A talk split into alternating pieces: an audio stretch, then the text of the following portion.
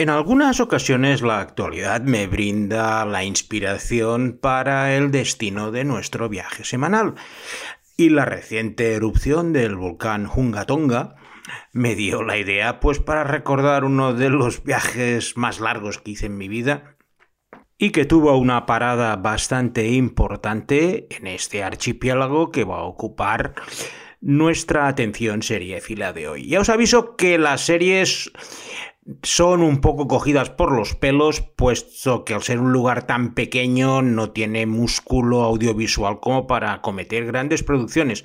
Pero aún así he encontrado cosas bastante interesantes que os van a ilustrar cómo es la vida en este lugar.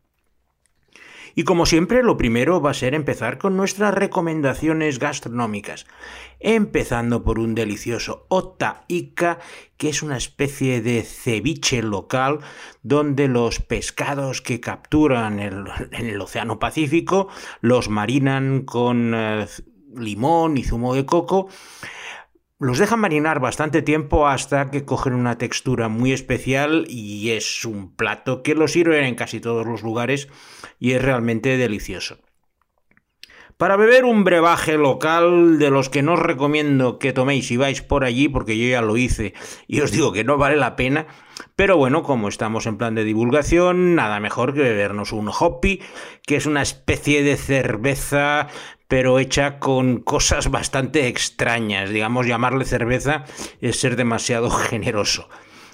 Porque hoy, en una nueva edición de Traveling Series con Lorenzo Mejino, nos vamos a visitar el Reino de Tonga.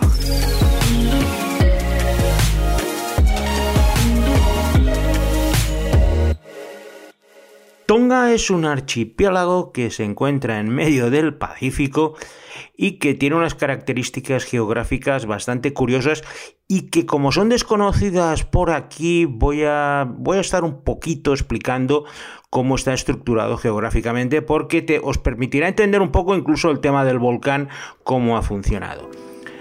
Tonga es un conjunto, es un archipiélago con unas 160 y pico islas, de las cuales solo 36 están habitadas. El archipiélago se extiende por 800 kilómetros entre la isla que se encuentra más al norte y la más al sur. Pero sumando la superficie de todas las islas, apenas llegan a 750 kilómetros cuadrados y viven escasamente poco más de 100.000 habitantes, aunque en este caso hay que decir que la emigración ha diezmado muchísimo la población de Tonga y casi 100.000 personas más se encuentran viviendo pues, en Australia, Nueva Zelanda o incluso en Estados Unidos, como iremos viendo en alguna de las series que lógicamente reflejan esa herencia de los habitantes de Tonga que viven en el extranjero. Geográficamente tiene cuatro grupos principales, que empezando por el sur tenemos a Tongatapu, que es donde está la capital Nuku'alofa y donde viven el 75% de las personas. En el grupo central está Hapai, más al norte Babau y finalmente, casi tocando a, a Samoa, las Niuas. Yo he estado en dos de los cuatro archipiélagos, los principales, como es el caso de Tongatapu y Babau, y la explosión del volcán Hongatapu tuvo lugar en un islote desierto de la, zona de las Hapai, que sería el segundo yendo de sur a norte. El tsunami ha afectado a toda Tonga y aunque son islas montañosas con bastantes volcanes, los daños han sido muy grandes, puesto que la, la principal, Tongatapu, es bastante más plana que el resto. Por eso tiene casi toda la población, porque es el único lugar donde puedes cultivar y hacer algunas cosas. Y no deja de ser un desastre que un lugar tan frágil desde el punto de vista socioeconómico encima se vea golpeado por estas catástrofes naturales. Mi estancia en Tonga fue pues en la mitad de un viaje que hice durante un año por los mares del sur, del cual os he hablado alguna ocasión, y en este caso fue la escala intermedia entre Fiji y Samoa.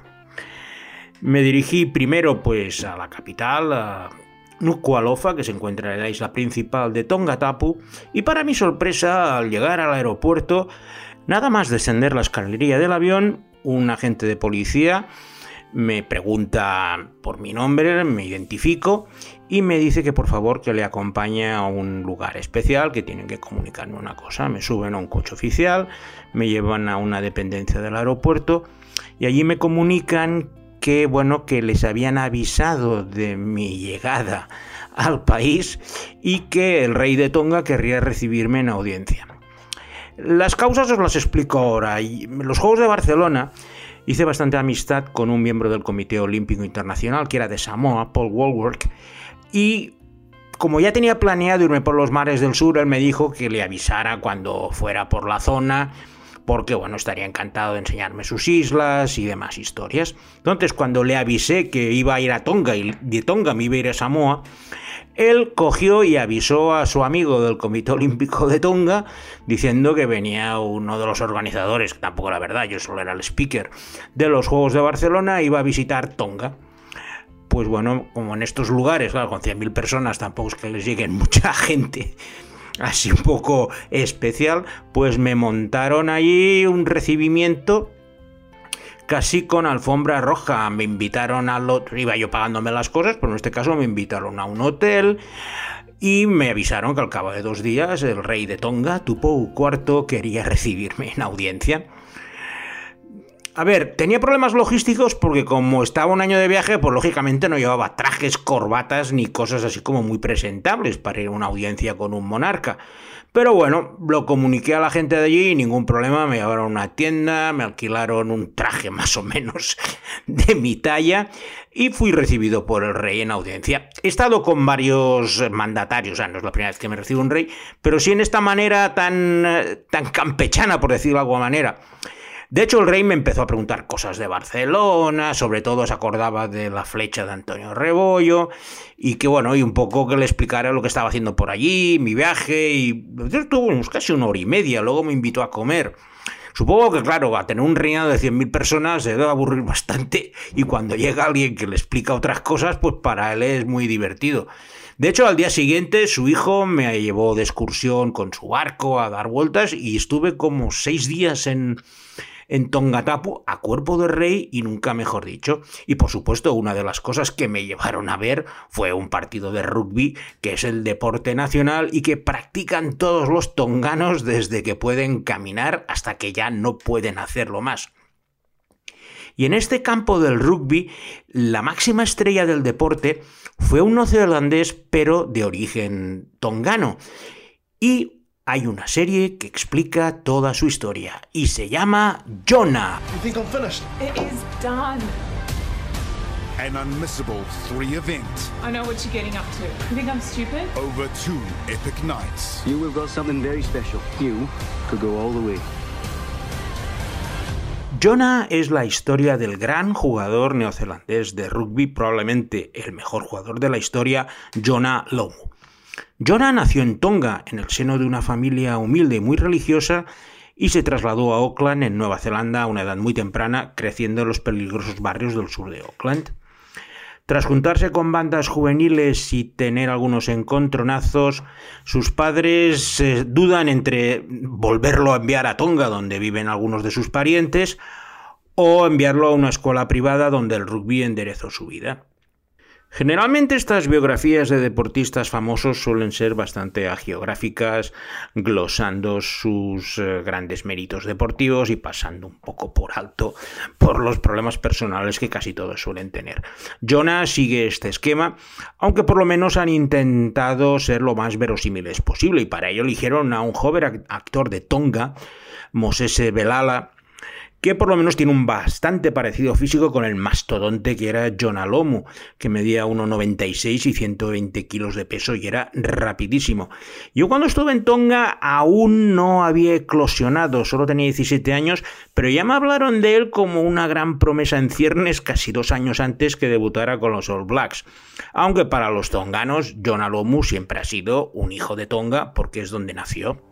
Lo cierto es que cuando he empezado a preparar el podcast me empezaron a venir recuerdos de esa semana que me pegué a cuerpo de rey invitado por la Casa Real de Tonga y Aunque pues la isla de Tongatapu no tiene muchos atractivos turísticos, a ver, el edificio más importante de Nucalofa es el Palacio Real y el resto pues son casas muy modestas, de madera, porque los tonganos hacen la vida en la calle y van a pescar. Turísticamente tampoco son unas islas muy paradisíacas si tenemos en mente las playas de arena blanca, al ser volcánico todo es negro, en la capital ni en sus alrededores tampoco hay muchas playas que te atraigan, sobre todo si has estado en muchas otras islas del Pacífico. Pero la atracción más grande que sí que me llevaron, y la verdad es que me gustó bastante, son unos geysers naturales que se llaman Mapua Balea, que se encuentran en la costa norte de Tongatapu. A ver, Tongatapu tiene como 20 kilómetros de largo por 10 de ancho, con lo cual pues te puedes dar varias vueltas en los días que estuve por allí. Pero estos geysers sí son una de estas formaciones naturales donde son una especie de sopladores que con las olas llega y salta directamente por esos agujeros a gran altura. A ver, teniendo en cuenta lo que hay por allí, pues bueno, era entretenido y ya os digo, entre fiestas, partidos de rugby y comilonas varias, lo cierto es que mi estancia allí fue de lo más entretenida. Antes de ese recibimiento sorpresa, tenía previsto estarme una semana pues en Tongatapu y la segunda semana en Babau que es el, segundo archipiélago principal, porque allí había visto que había unas playas muy interesantes y también la posibilidad de bucear y de ver unas cuevas submarinas, pues me atraía bastante. En cuanto se enteraron los, los de la Casa Real que me iba a Babau, pues me montaron lo mismo allí, aunque al ser un archipiélago más de segunda, las cosas eran mucho más modestas, pero vamos, cogí el avión de la compañía aérea de Tonga, una avioneta que me depositó en Babao y lo mismo, una persona que era el delegado del gobierno me vino a recibir y me estuvieron tratando también a cuerpo de rey otra semana. Si le digo saber, me habría estado todo el año en Tonga, porque la verdad cuando te acostumbras a todas estas parafernalias es bastante difícil abandonarlas.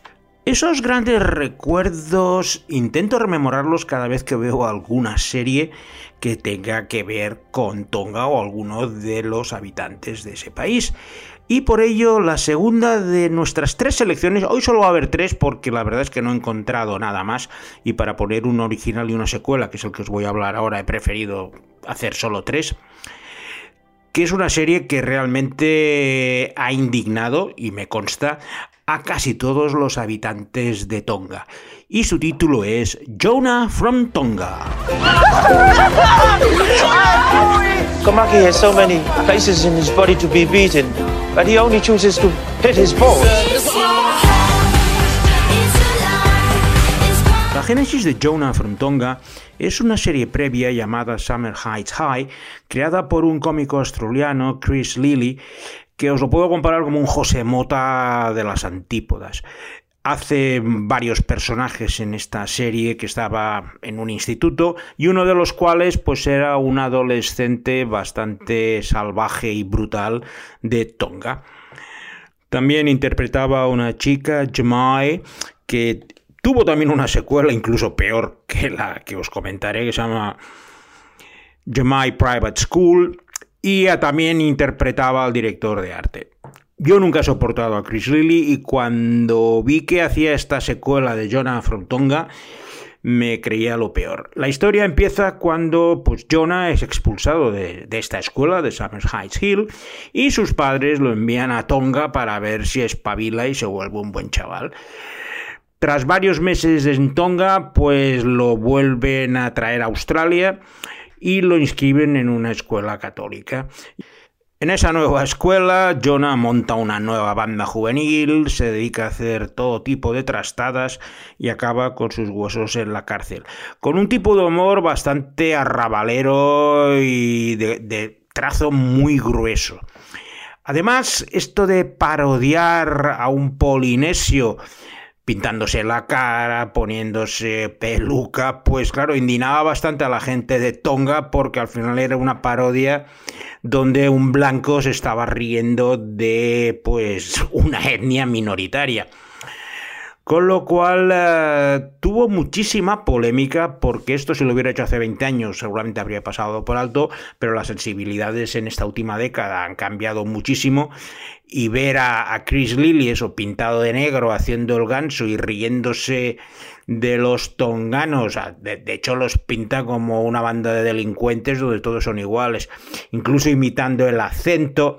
Vamos, era muy ofensivo y algunos amigos tonganos que todavía mantengo de mi historia de cuando estuve por allí me comentaron que es como un enemigo público Chris Lilly y si se acerca alguna vez por Tonga lo van a correr a gorrazos o lo tirar al interior del volcán este que ha explotado. Igual le dejan a elegir. Mi segunda parte del viaje por Tonga fue en el archipiélago de Babao, como ya os he comentado. Y allí lo cierto era, es mucho más entretenido porque desde el punto de vista de atracciones eh, naturales es mucho más atractiva que la zona de Tongatapu. Babao me sorprendió inicialmente porque tiene un puerto natural enorme que se ha convertido pues en un lugar de reposo para todos los viajeros que hacen la vuelta al mundo en barco. Es un reto que mucha gente realiza, sea yendo por el Canal del Panamá o pasando por Cabo de Hornos para cruzar la Polinesia casi siempre de este a oeste para aprovechar los vientos predominantes. Nunca he tenido vocación de marino ni en dar la vuelta al mundo en barco, pero para mi sorpresa estaba paseando por el puerto de Babao, me encontré un, barco que tenía una bandera catalana y a bordo estaban dos personas que estaban hablando catalán. A ver, yo llevaba como siete meses ya fuera de casa y, les dije, hola, ¿qué tal? No sé qué se quedaron así sorprendidos y bueno, y me invitaron a su barco. Entonces me explicaron que estaban haciendo eso, la vuelta al mundo en barco, que tienen unos lugares donde van parando en... Eh, que son los mejores sitios para anclar el barco, donde no van a tener problemas contemporales, son buenos abrigos y aparte pueden reponer fuerzas. Me, me, hizo bastante curiosidad porque me fue diciendo las etapas y son lugares bastante desconocidos. Me acuerdo que me hablaron de una isla que se llama Subarrop, que es una isla deshabitada, pero que tiene agua y está siempre llena de gente que está haciendo esa travesía de la vuelta al mundo. Al día siguiente también estuve con ellos, porque bueno, al final tenía ganas de hablar un poco de catalán, que lo tenía bastante oxidado tras tantos meses. Y siempre recordaré Babao por esta historia de, de, la, de ser eso, la escala de la vuelta al mundo en barco. Aparte, ya os digo, que tenía el programa que me montaron oficialmente de las Casas Real, con lo cual, pues bueno, por las mañanas me, llevaban de excursión con el barco y por la noche, pues me iba a cenar con estos nuevos amigos del Hospitalet que hice en este, en este lugar de Babao tan desconocido para todo el mundo. Y para finalizar nuestra selección de hoy, también vamos a hablar de una serie que habla sobre el éxodo de los tonganos, pero en esta ocasión sí que es la primera producción original de una serie en Tonga y se llama Brutal Lives.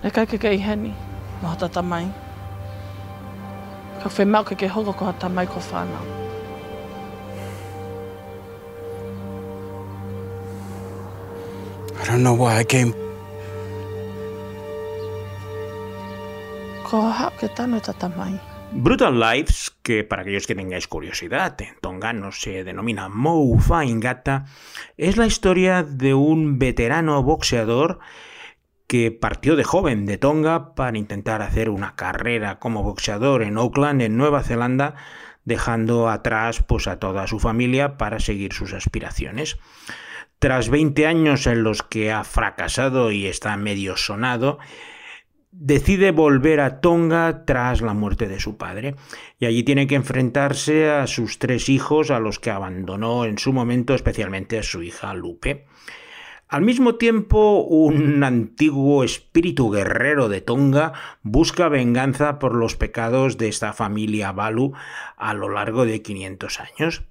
Esta mezcla del emigrante que vuelve a casa con las tradiciones ancestrales y los ritos de Tonga han hecho que esta primera serie original de Tonga fuera bastante entretenida y por lo menos intentara reflejar lo que es la realidad de la sociedad de Tonga, aunque la rodaran en Nueva Zelanda por tener muchos más medios a su disposición.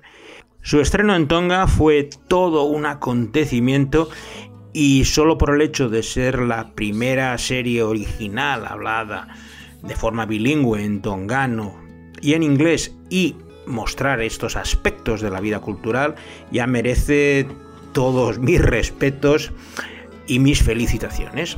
Como tengo que felicitar como cada semana al gran amigo Alberto Laya, así como al responsable de redes sociales de serializados Mark Cerrudo, que estoy seguro que se lo habrán pasado en grande escuchando mis aventuras con el rey de Tonga y mis andanzas por los diferentes islotes islas y volcanes del archipiélago de Tonga.